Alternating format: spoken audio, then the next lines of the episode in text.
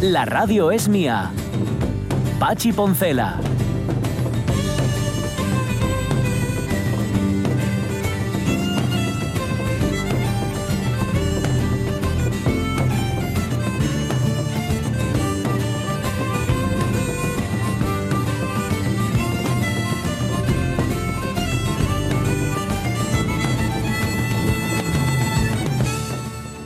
Las 11 y 10 minutos de la mañana, bueno, esto es lo que pasa cuando llamas a Lucía Chavarría para hablar de los 25 años de su obra tal vez más conocida, que te habla del libro, pero te habla también de otros temas, de la educación, de la violencia contra las mujeres, incluso te cuenta chistes de vascos.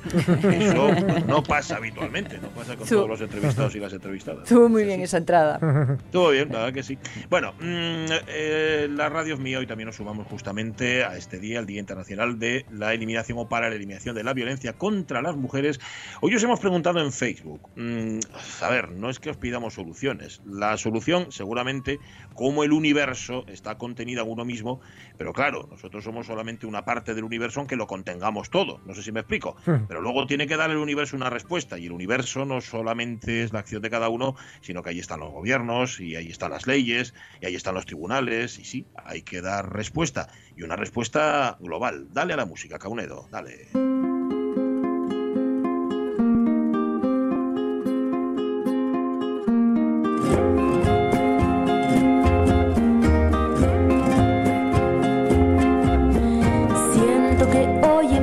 Todo, lo llamaría mi día uno. Tengo vacías las manos, no existe nada en mi futuro. Ando caminando así descalza, viva y alerta en todos los sentidos. Y ahora no encuentro las palabras para agradecer lo que viví ciclo,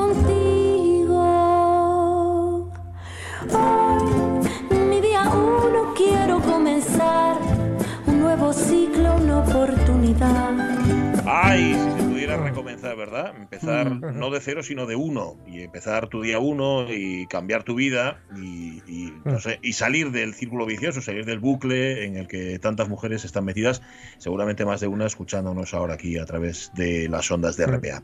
Decíamos, asociamos la violencia contra las mujeres al entorno urbano, casi casi como un fenómeno de las ciudades pero evidentemente esto también ocurre en las zonas rurales, esto también ocurre, por ejemplo, en, los concejos de Asturias eh, más próximos a, la Asturias Verde, por así decir. En Cangas de Narcea, por ejemplo, de hecho los ayuntamientos se han sumado, el de Cangas de Narcea ha editado un vídeo que hoy se va a poder ver, va a haber una concentración también, su lema es siempre hay con quien contar, no lo olvides. Carmen López, ¿qué tal? Muy buenos días.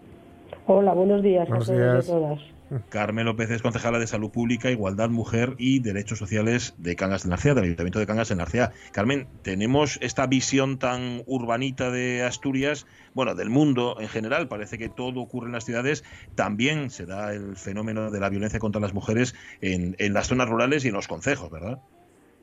Sí, sí, pues así es. Eh, sí que es cierto que, bueno, en la zona urbana, al, existir más número de población, pues evidentemente se, se visibiliza más pero según un, estudio recientemente presentado por la Federación de Asociaciones de Mujeres Rurales, eh, concluye que, las mujeres del entorno rural eh, tienen especiales dificultades para, salir de la violencia, eh, de ahí que se sepa menos. Que es incluso más invisible esa violencia de lo que puede ser en un entorno urbano. pues sí, es más invisible porque ten en cuenta, por ejemplo, te hablo de mi municipio, somos el municipio más extenso de Asturias, tenemos 311 pueblos eh, con viviendas unifamiliares en, todos ellos, con lo cual eh, el maltrato se produce en la más estricta intimidad. Eh, muchas veces incluso se, les oculta a los propios hijos o a los propios familiares. seguramente y, es cierto que muchas veces pues por el miedo a, no ser creída hmm. entonces viven ese maltrato en el más absoluto aislamiento en la lejanía en la soledad es, es muy difícil, muy difícil. Es una dependencia también mm, brutal, muchas veces del propio agresor, ya no solo económicamente, sino también para poder desplazarse incluso. Eh, es difícil dar el paso. Porque esa, esa idea, esa etapa de, esto hay que taparlo, esto hay que mm. ocultarlo, yo creo que por esa etapa pasan todas las, las mujeres cuando sufren una situación como esta. Pero en el caso del entorno rural, claro, es que estás más desamparada, no hay un vecindario que pueda observar, con lo mm. cual nada que limite al agresor, no hay facilidad de acceso a, los recursos, una vez que uno, eh, que una consigue la energía necesaria para para, dar el paso y, romper por ello. Claro, es que mm, no solo es la situación, sino el aislamiento, la indefensión. Sí, sí, así es. Y, luego también hay que contar pues que, a ver, que son... Eh, somos municipios pequeños en los que pues todo el mundo nos conocemos, eh, los agresores suelen pues tener una imagen social eh, mm. buena, eh, les cuesta más, a, las mujeres les cuesta más. por eso nosotros desde el ayuntamiento este año hemos querido implicar a todas las asociaciones de mujeres del entorno somos un municipio que contamos con, mucho asociacionismo de mujer, entonces les queremos implicar porque este año, aún por encima, con, las limitaciones de movilidad que tenemos, pues queremos que, cualquier víctima, cualquier mujer se sienta arropada en, su entorno más próximo. La mujer de Cangas de Narcea cuenta con los mismos recursos de la, con los que puede contar, eh, no sé, pues una vecina de Gijón, una vecina de Oviedo, es decir, de, la zona urbana, para denunciar y para abordar este problema. Sí, sí. Eh, eh, aquí ahora mismo tenemos el Centro Asesor de la Mujer, que contamos con una abogada especialista y estamos elaborando las bases para la próxima convocatoria de una psicóloga también para que acompañe a la mujer en todo el, en todo el, tránsito, ya sea a, interponer denuncia o aunque no llegue a interponerla, que se sienta arropada y acompañada. Y después contamos también con un agente de igualdad de oportunidades que realizamos talleres por los distintos pueblos, pues talleres en contra de la violencia de género, eh, cómo elaborar relaciones de buen trato, eh, talleres para la igualdad efectiva entre mujeres y hombres, en fin, eh, se trabaja el tema, sí.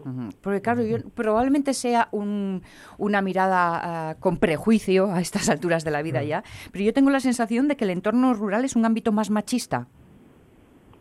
Así es, así es, y ya te digo, en en el último estudio presentado por la Federación de Asociaciones eh, de, mujeres rurales, eh, pues eh, todas las entrevistadas se llegó a, un 80% del porcentaje que consideraba mm, todavía arraigado el patriarcado en, la zona rural.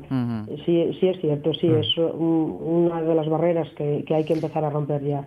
Parece, mentira, ¿eh? Parece mentira justamente con el papel y el peso que, tiene la mujer, bueno, iba a decir en la zona rural en general, en Asturias, vaya. Efectivamente, sí, pero es curioso. Eh, nosotros desde el ayuntamiento hacemos talleres en, todos los colegios de la zona y es curioso cuando les pasas el test a, los chavales eh, pequeños de, de 8 o 9 años y todavía te contestan, pues eh, mi padre trabaja, mi madre no hace nada.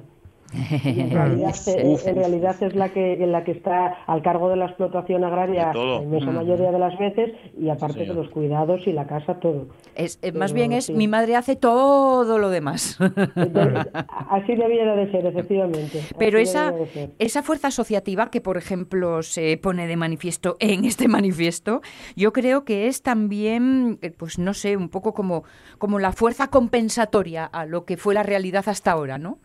E, efectivamente, sí, sí, sí. Y además entre ellas se, se, dan fuerza y, la evolución desde que se empezaron a hacer, por ejemplo, los talleres de un programa que tenemos aquí que se llama Mujer Rural en todos los pueblos, la evolución de, de los talleres pues te eh, a, la, a, la, hora de hablar con ellas ves pues que eh, se pasó de como querer justificar determinados actos porque bueno pues porque está bebido porque mm. ahora ya no. Mm. eh, son pequeños pasos y pequeños avances pero vas constatando que, que algo sí que sí que cambia sí.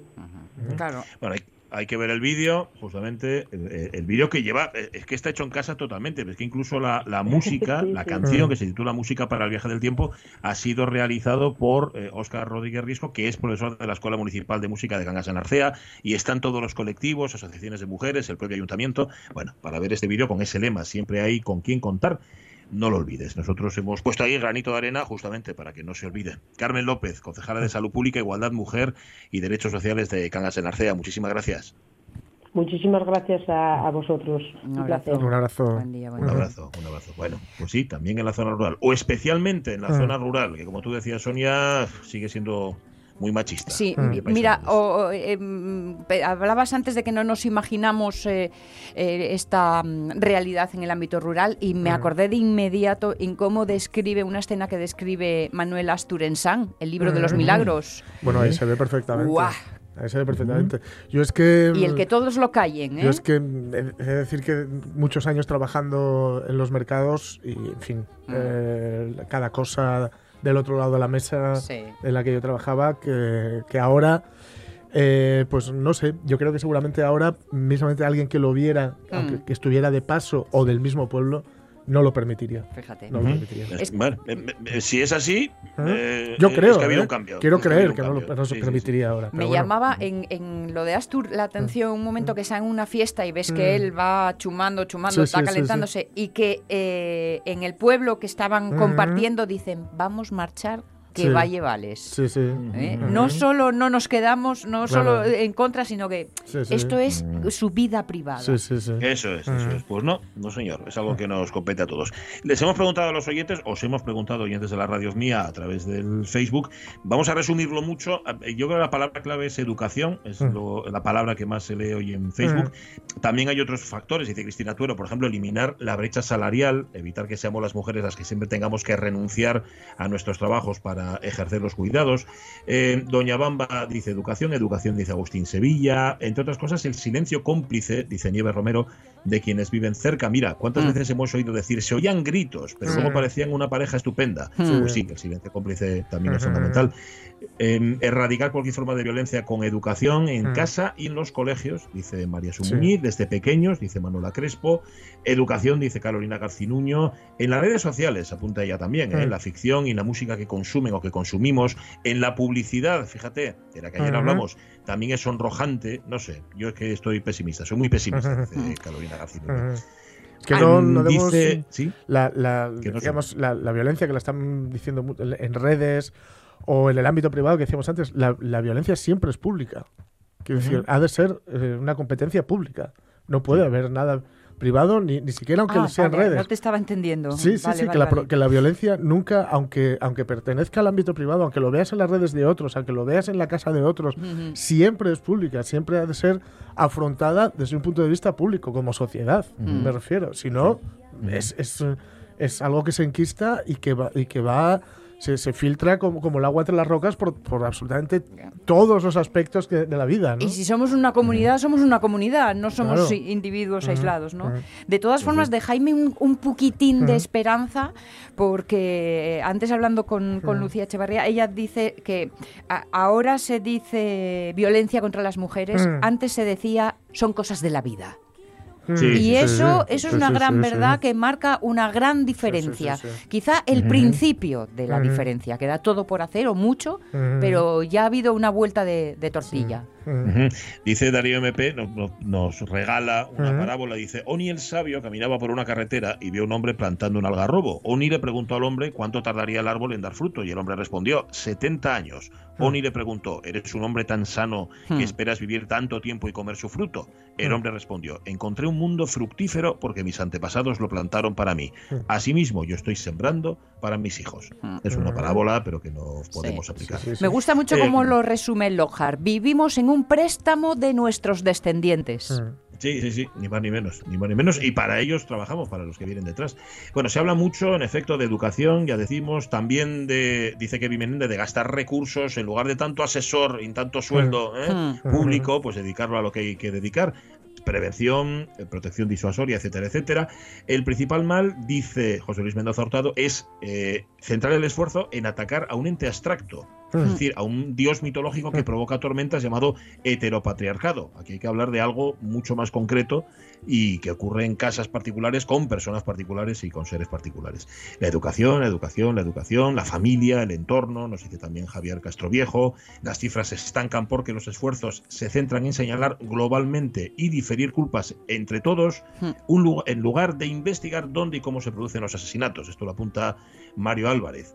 Em, bueno, es que hay muchísimas más, pero todas van justamente en, ese, en esa línea, ¿eh? en la necesidad de cambiar comportamientos, de cambiar cabezas, y eso solo lo va a hacer la educación, solo se va a hacer en la familia y, mm, si es posible, también en el cole, en la escuela. Pues señores, las redes sociales. a plantar arbolinos. Eso es, a trabajar un poco. Es que no podía yo entregarme en el mismo tiempo en que adoré Y esta es Natalia Lafourcade, que sabe que tenemos hasta que no pongamos los- todos los discos de llanteros aquí en la radio mía, no vamos a parar. Fabulosa. Somos un programa con una misión. Sí, señor. Poner a Natalia Lafourcade. Bueno, oye, mira. Oye, eh, no es mala, puesto ¿eh? casi todo de Saxoman y los Casanova. Sí, Creo que Natalia sí, sí. Lafourcade merece más Sí, sí, sí. espacio aquí. Gracias, oyentes de la radio mía. Luego, si hay tiempo, leemos alguna opinión más. Agradecemos muchísimo que colaboréis Sí. con nosotros, que nos echéis una mano todos los días y, sobre todo, que nos contéis opiniones, recuerdos muchas veces también tan, tan personales. Ujú. Y es abrir el corazón a unos desconocidos como somos nosotros los que hacemos la radio. Vale, mm, enseguida vamos a hablar de un asturiano, bueno, un hijo de asturianos que estuvo metido en todo el meollo, en todo el fregado, ¿verdad, Sí, Jorge en todo el meollo de la revolución cubana. Eh, Lo llamaban el gallego, porque ya sabéis que para ahí somos todos gallegos, ¿no? Sí. Pero, pero bueno, tuvo, tuvo mucho peso, tuvo mucho peso y además una vida muy larga, con lo cual tuvo mucho peso durante mucho tiempo. Sí, yo conocí Lu. A Sí, ¿eh? Gallego Fernández, sí, Ah. señor, cuando estuve en La Habana. ¡Ay, amigo! Señor, Sabía yo. que Era, era un tío, fíjate que cuando, cuando, bueno, cuando yo coincidí con el gallego Fernández, él era un señor ya muy mayor, bueno, Claro. era altísimo, era, era un, un fusu, era una cosa tremenda. hablaremos hoy de él en la radio mía, luego vendrá Arianda Vilasó y retomaremos el tema, aunque hablaremos otras cosas que tienen que ver con nuestra millennial y con el mundo millennial. 11 y 26, pone un separador ahora Caunedo, uno de esos tan bonitos que tiene, y contamos noticias. Va. La radio es mía. Y con el humor últimamente, Luis, andamos, andamos todos muy mal tomados. Es decir, que todo enseguida nos afecta, todo enseguida nos ofende. Igual había que empezar a enseñar ya desde pequeñitos eso, a no ofenderse por todo y a no ser tan mal tomados, ¿no? Yo creo que sí, que es cierto que ahora estamos en una época que andamos todos más sensibles que el glande de Stendhal. Pachi Poncela.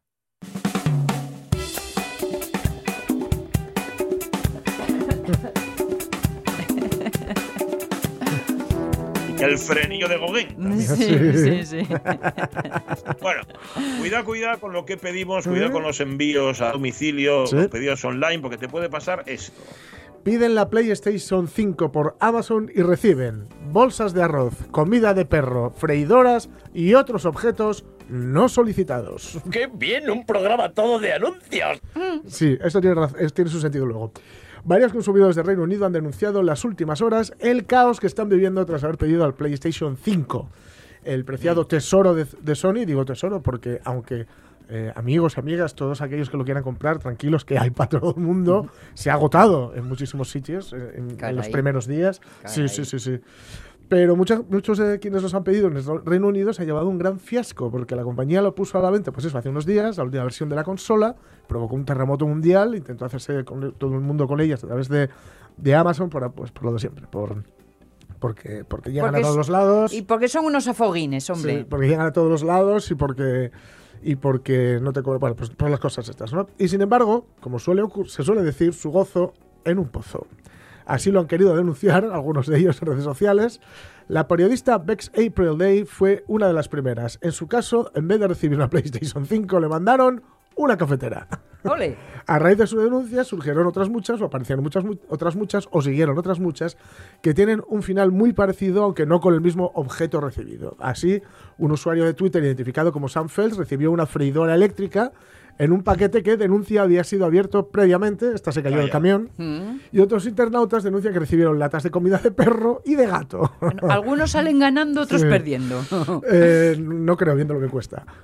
vale, vale, vale, está bien, está bien. Viendo la que se estaba liando también, pues la compañía de Jeff Bezos emitió un comunicado en el que reconoce la situación y asegura que ya se encuentran investigando exactamente lo que ha pasado, no otra cosa, sino exactamente eso, y en, proce- y en proceso de contactar a los clientes afectados, entiendo, para devolverles el dinero y ver quién estaba eh, abriendo cajas, quitando las plays y metiendo encima, mm, en fin, lo que se les... Ah, lo que era se le ocur- eso. Eh, sí, claro, claro. Ah.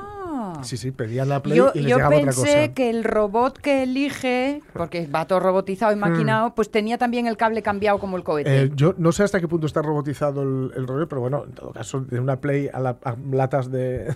de- ya, ya, ya, ya. Pero bueno, parece que yo creo que alguien se lo pasó bien, ¿sabes? Se lo pasó bien diciendo, mira, estoy listo, creo que va- que voy a llevar la Play, ya verás cuando abra y ve aquí Dog Show. qué, risa. Eh, alguien se lo pasó bien, pero eso, esto comprando en, en primera persona no habría pasado. Si vas a la tienda y dices, hola, ¿me das esa Sí. que tienes ahí? Pues sí, toma, boom, te la llevas igual, la tienes igual, es exactamente la misma, igual tienes una garantía más larga que, que en algún tipo de historias de estas, pero bueno, en este caso, a estos que compraron la Play y les llegó una cafetera, es como si hubieran sa- usado la teletienda un sábado noche. Cuando empecé con David, eh, él no estaba muy contento con sus 13 centímetros, no porque fuera corto, sino porque era muy delgado. El tema le obsesionaba demasiado y eso nos afectaba a nosotros como pareja. Eh, entonces una noche yo me puse a buscar en internet y el único tratamiento que encontré que ofreciera todas las garantías y que, que hacía que el pene creciera a lo largo y a lo ancho fue el andropenis. Se lo propuse y no, ni siquiera lo dudó, eh, le pareció muy buena idea y ahora estamos muy, muy contentos con sus 17 centímetros y yo estoy muy muy contenta con su centímetro de más de grosor.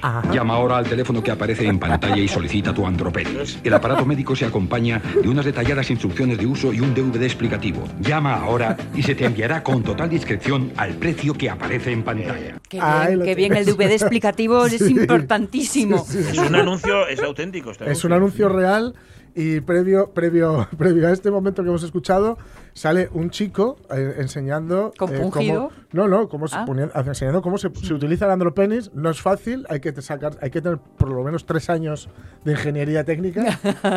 y, por supuesto, un chico que sale mostrando su miembro al que yo he de decir, bueno, para gustos colores, no le hace falta el andropenis. Es que es después de Bobón. bueno. Ya fue, y es después. Suele pasar, suele pasar que te ponen siempre eso, es decir, el que no necesita Claro. las mancuernas es el, Sí, eh, sí, o el que sí, no necesita la dieta es. es, el que se está es, tomando. eso es. Bueno, esto así. Ay, Dios mío, ir a la tienda de toda la vida, que además hoy están Claro. abiertos los comercios, Eso chavalería. es, eso Solo es. falta que nos abran los bares. ya, poco, a poco, poco a poco, demasiado poco a poco. Esto va demasiado despacio, pero bueno, y es lo que hay. Em, mira, eh, has hablado de aquellos, como decía, por decirlo finamente, como decía eh, Quevedo, que meten el 2 de bastos para sacar el as de oros. O sea, que te cambian la consola por Sí. una freidora. Vamos a hablar ahora de un tipo que no se sabe muy bien lo que es. ¿eh? ¿Qué es eso, Manolo? ¿Un delincuente? No, un gamberro. Adiós. Que eso es lo que eres, un gamberro. Que parece mentira que seas amigo mío. Gamberro, tú eres un gamberro.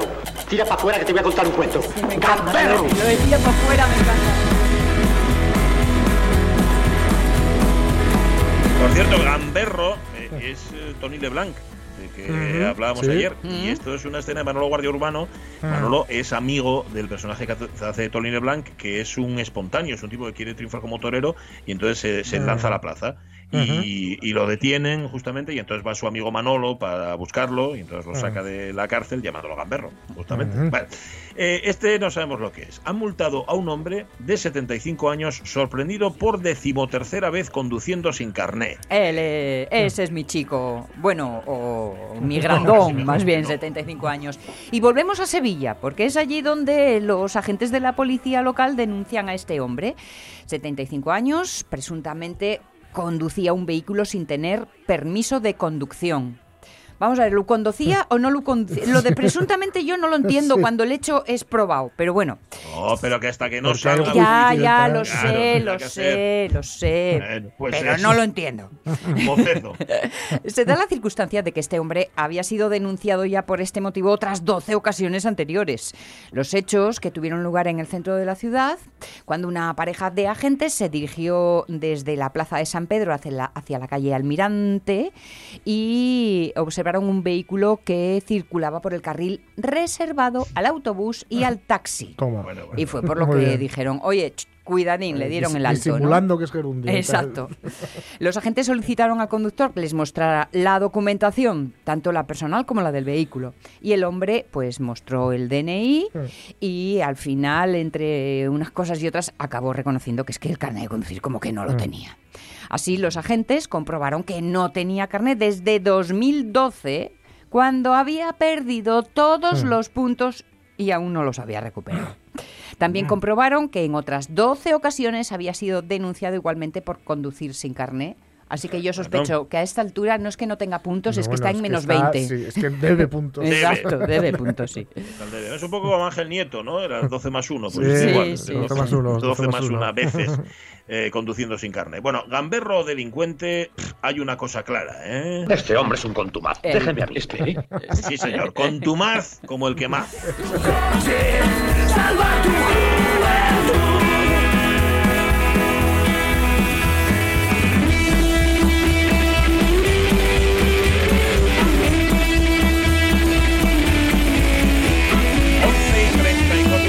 la mañana, aquí están los reyes del Chigrebili, los ilustres Mm. patilludos. Esta canción se llama Gamberro.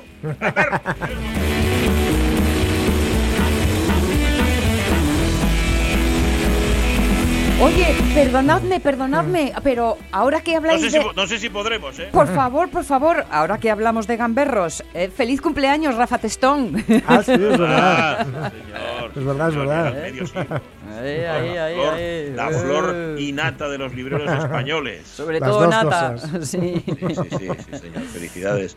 Eh, estoy viendo hoy en Facebook vi muchísimas fotos de otras personas con Rafa Testón. Ah. Esto es como cuando te fotografías con alguien famoso, Sí, ¿sabes? sí. O con alguien, dice, ah, que voy a poner la foto con. Bueno, hay un montón, un montón de escritores, editores, lectores sí. con Rafa Testón. Me gusta mucho la de Laura Castañón que dice que cada vez que ve o escucha a alguien que habla muy bien de Rafa, que es todo el mundo que lo conoce, Mm. dice que le dan ganas de gritar, yo lo vi primero.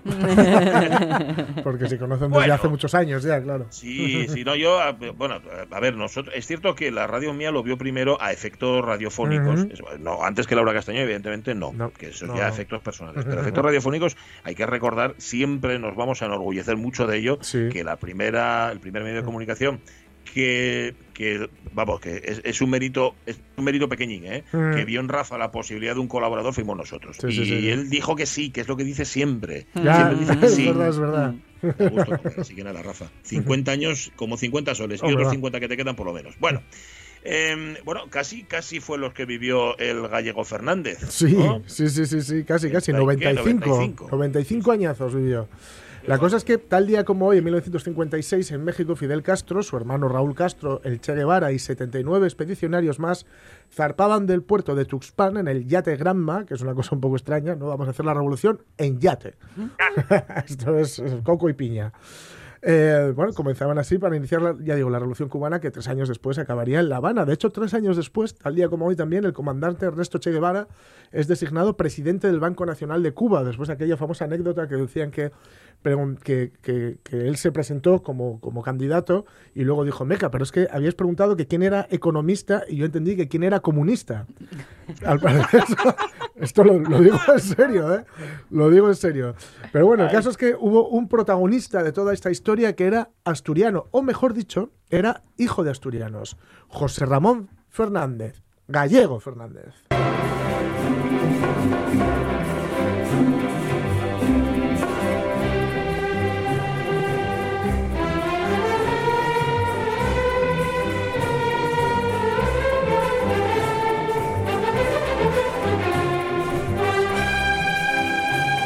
Esta es la Cuban Overture de Gershwin, ¿no?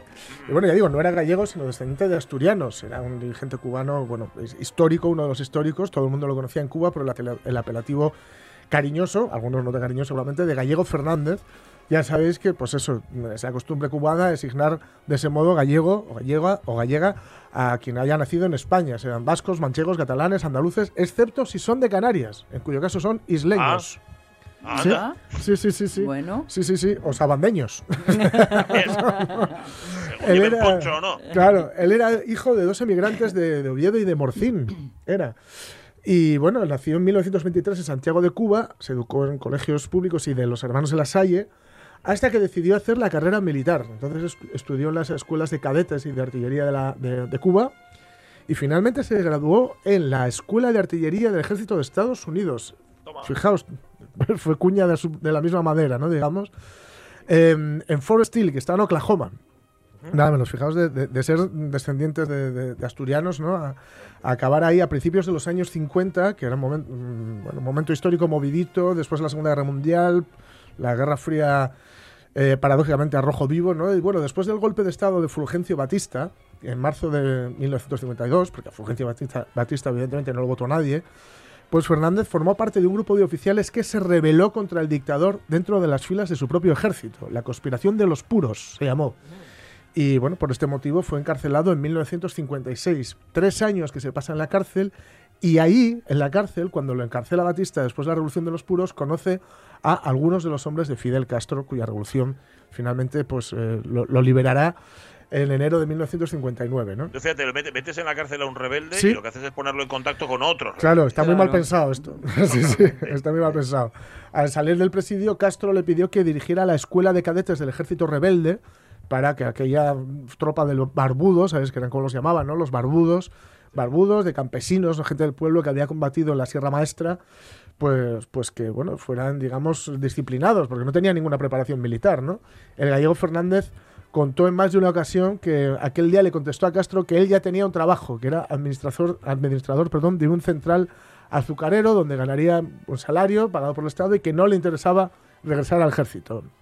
Dice que Fidel comenzó a dar pasos dentro de aquel pequeño salón y de repente se detuvo, le puso la mano en el hombro y dijo, creo que tienes razón, tú te vas para el central, yo me voy a escribir un libro sobre Sierra Maestra y la revolución que se vaya al carajo. Atajando por los prados. Claro, dice, a ver, si aquí no hay que, si, si lo hacemos, pero luego nadie quiere seguir con ello, pues, pues que se no va- me viene bien ahora, por la tarde Claro, igual. claro, ah, no, no, no, yo es que tengo un trabajo aquí, yo ahora mismo me viene fatal. Y bueno, me imagino que le, diría esto, pero esta es la síntesis seguramente. ¿eh? Fidel, bien conociendo cómo, cómo era el, el socio, pues se lo diría esto, pero en seis horas en, en aquel salón. Ese mismo día, pues imagino después de la perorata, tomó posesión. Fijaos que el mismo día, ¿eh? que, se lo- que se iba a ir y no marchó. Tomó posesión, mira, para que calles, que tomó posesión como director de la Escuela de Cadetes del Ejército Rebelde, único oficial del anterior ejército, el de Batista, al que Castro le asignó eh, mando de tropas. Bueno, el de Batista no, el anterior a Batista, que fue derrocado por Batista. Claro, lo metieron a la cárcel. Claro, en abril de 1961, cuando la famosa y tristemente célebre in- invasión de Bahía de Cochinos, bajo las órdenes de Fidel, el gallego Fernández dirigió los combates que acabaron en tres días con el intento de derrotar por la fuerza a la revolución. Eh, bueno, ya sabéis que fue un- un- auspiciado por la CIA y permitido por el propio, por el propio Kennedy. Kennedy. Este, bueno, este desastre, este- esta chapuza con, con bueno, disidentes cubanos, etcétera. Eh, y bueno, de esta forma, eh, ¿qué es lo que lograron? Pues claro, a toda acción, una reacción. Hasta ese momento, Cuba no se había declarado socialista ni, ni comunista y lo hacen inmediatamente para conseguir la protección de la Unión Soviética, claro, a partir de ese momento. ¿no? A partir de ese momento eran todos marxistas-leninistas. Desde ese momento, el gallego se convierte también en uno de los más cercanos y efectivos colaboradores de Fidel Castro. Pasó por un montón de cargos en las Fuerzas Armadas, incluido el de viceministro, y después ya sabéis que los regímenes de este tipo será por cargos. Otra cosa no, pero cargos, hay cargos a dolor. Con nombres largos, Sí, además. sí, fue viceministro, y luego fue ministro de Educación durante 20 años, diputado, vicepresidente del Consejo de Ministros de Cuba, miembro del Comité Central y del Buró Político del Partido Comunista de Cuba, además de ser héroe de la República. También fue presidente del Comité Olímpico Cubano y la persona encargada de atender las delicadas relaciones con España y con sus auto- autonomías. ¿Y sabéis de quién era muy amigo? Evidentemente, ¿quién tenía una relación sorprendentemente estrecha con Cuba? Manuel Fraga. Ay, amigo, claro, con tanto gallego. Claro, que organizó, de hecho, el viaje de la Asunta en 1991, que fue muy sonado, porque iba en contra de, en fin, su partido se tiraban de, de los pelos y, y de la chaqueta nueva, de la chaqueta que, que se habían puesto. Ese mismo año, en medio de la peor crisis cubana... Era nueva, ¿no? Te consta que Era nueva, era nueva, era sí, sí, sí. Ese mismo año, en medio de la peor crisis cubana, cumplió con el compromiso de organizar en La Habana los Juegos Panamericanos, en los que Cuba venció en varias disciplinas a Estados Unidos, o sea, vendió- tuvo más medallas en algunas. Y bueno, conocía muy bien los pormenores de la política española y además era un tipo muy serio, con, de, muy, de, de buena palabra, buen trato ¿no? y muy buen hacer.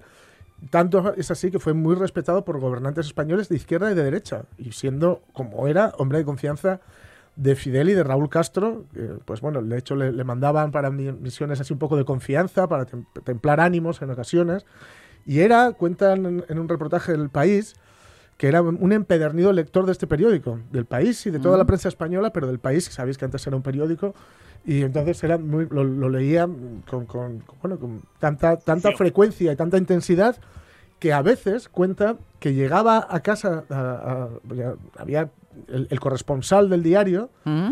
eh, recibía llamadas a las 7 o a las 8 de la mañana del gallego Fernández para comentar asuntos de la política interna española. ¿Cómo? Sí, sí, sí. Oye, pero mira, chico, ¿qué ha Mauricio- pasado Mauricio aquí? Vicent, yo creo que ¿Eh? es- es Ma- Mauricio Vicent que, que- Mauricio que Vicent. Llevaba ¿Eh? tanto tiempo como el gallego Fernández en Cuba. Ese creo, es, o sea, Mauricio yo- Vicente lo cuenta, efectivamente, sí, sí, sí, sí. Y decía este Mauricio Vicente, el periodista del, del- del país, que siempre, eh, podías estar de acuerdo o no, pero que él siempre se expresaba con muy buenas formas y con mucho respeto, que no es poco, la verdad, no es poco, ¿no? Pero si decimos Cuba, aquí, en la radio es mía, decimos sobre todo Chan Chan.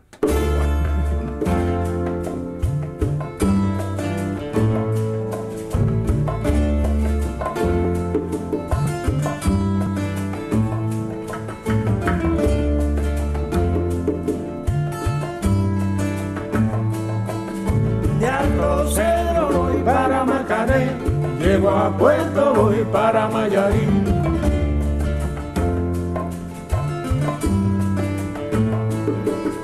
De Alto Cedro voy para Macané, llego a Puerto voy para Mayarí.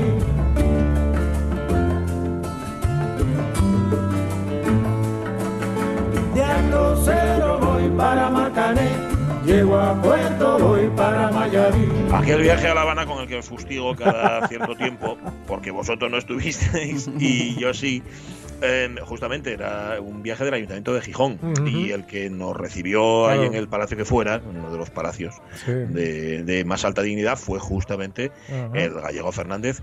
Estamos hablando ya de los 2000, es decir, que era un señor ya de edad claro. provecta, pero que ya te digo Es que, que estaba, in- no- impecable. No, no lo he dicho, pero murió el año pasado, ¿eh? Sí, sí, murió el sí, 6 de enero sí. del, del 2019, o sea que, en fin. Ujú, Con 95 tacos. Murió Sí, el sí. gallego Fernández, que no era gallego, era es. asturiano. Era asturiano. Guapo Juanica y Chan Chan, en el mar servía la arena, como sacudía el jibe, a Chan Chan le daba Cuando mi hermano, que él también estuvo en Cuba, le preguntó a unos que estaban cantando Chan Chan que qué demonios significaba la letra. Porque no tiene sentido. Dijo, nada, chico. ¿Qué va a significar? Y es cierto, dice que la cosa era lo que transmitía. Y lo que transmite, ¿qué es lo que transmite? Esa especie de melancolía, de, de cosa tremenda. Eh, que, que no sabes explicar muy bien de dónde sale, pero sale de, de- de, pues de la canción, sale del chan chan. Bueno, el gallego Fernández, que no era gallego, que era de Gijón, bueno, y de Gijón de Asturias, dos emigrantes de Oviedo y de Morcín Sí. dieron a luz a este, esta, este faro de la Revolución Cubana. ¿Cómo estás, Arianda Vilasó? Muy buenos días. Pues muy bien. ¿Qué tal? Pues un placer tenerte aquí de nuevo. Sintonía, por favor.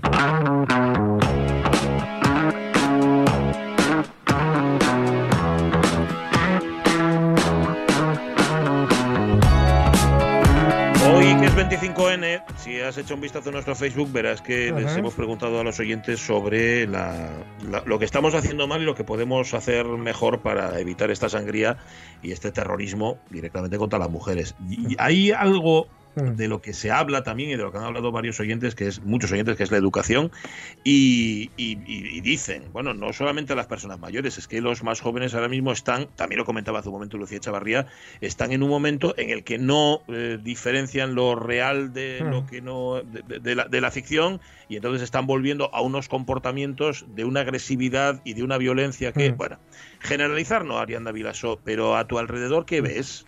Pues mira, yo le estaba dando un- vueltas y sinceramente opino que desde la perspectiva de gente joven no ha cambiado absolutamente nada. Es decir, seremos más conscientes como sociedad así, y cada vez condenamos más toda esa serie de actitudes machistas. Que también te digo que me sorprendió que todo el mundo dijera que lo que había que cambiar era la educación, porque muchos de los que ya ejercen violencia ya son mayorinos y ya están supuestamente educados. Sí. Pero es que Sí. donde yo veo un problema más grave todavía es en materia legislativa, porque ahí sí que no ha cambiado nada. Es precisamente eh, donde tenemos el, el- el marrón. Porque tú denuncias, ok, pero ahora a ver qué dice el juez, a ver si te cree, a ver cuál es la condena, porque la realidad es que hoy día la mayoría de condenas no son ni suficientes No, ni no, no. justas.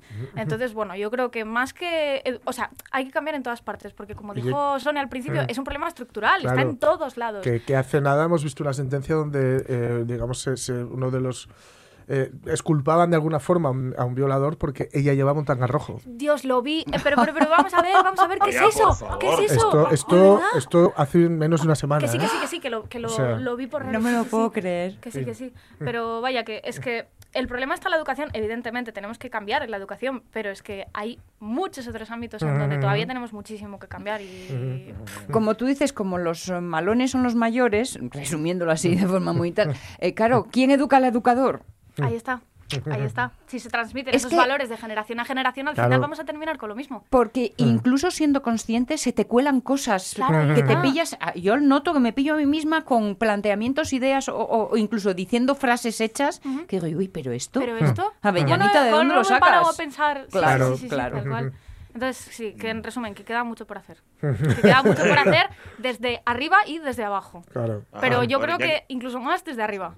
Déjame Sí, que sí. junte dos términos que hemos utilizado o que has utilizado tú, que una parte, leyes por un lado, educación por otra, leyes de educación. Cada gobierno que llega Sí. eh, implanta su ley de educación o, o la impone, bueno, dice como que la negocia, ahí está, la ley de educación, de, que es como dejar la cagadita a la mosca, ¿no? Mm, No sé si la ley CELA incluye algo en este sentido, algo que no hayan incluido ya otras leyes de educación anteriores, digo, me refiero en, en- materia de violencia contra la mujer. Eh, no estoy segura eh, del todo. Sé que, eh, o sea, he leído algún artículo sobre ello, pero creo que en cuanto a.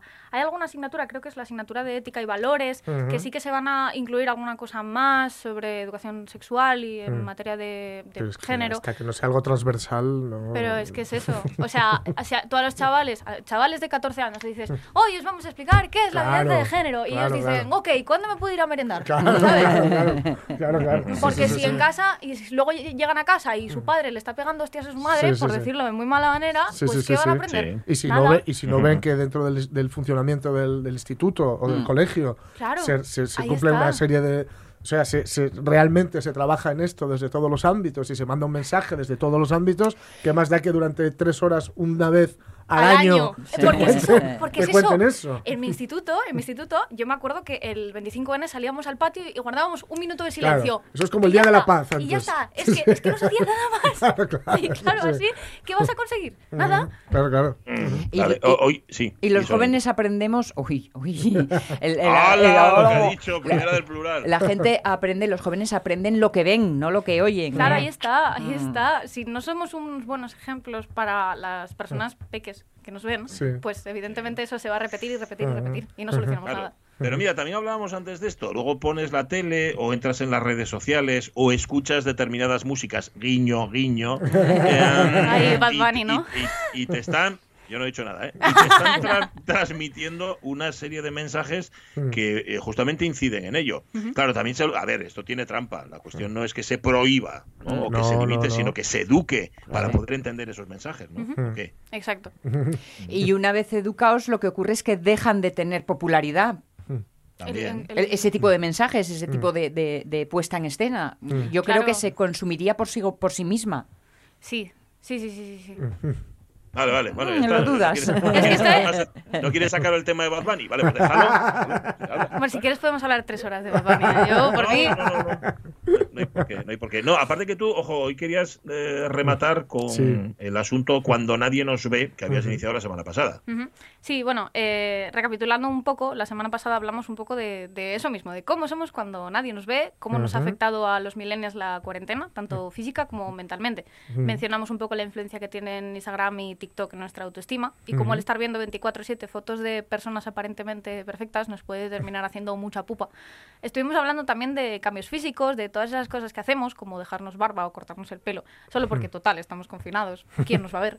Y también un poco sobre la salud mental, de cómo nos ha afectado a todos en mayor o menor medida y de que todavía hay un estigma enorme hacia aquellas personas que deciden recurrir a terapia. Mm.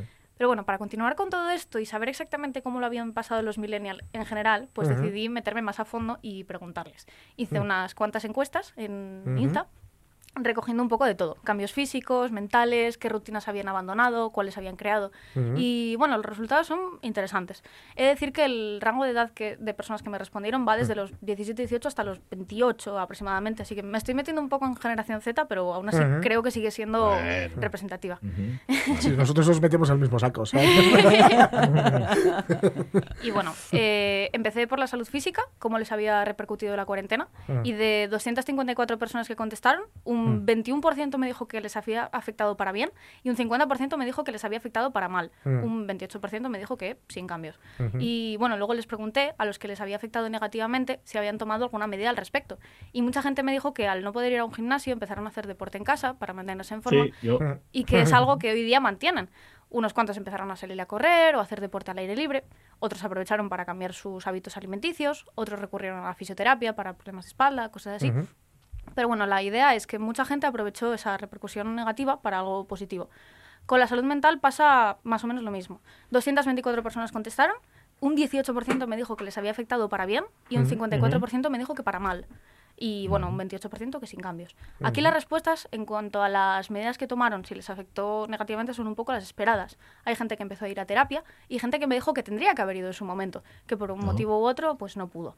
Gente que se apoyó un montón en su círculo de amistades, gente que empezó a meditar y hacer ejercicios para controlar la respiración, hacer yoga y que eso les ayudó un montón.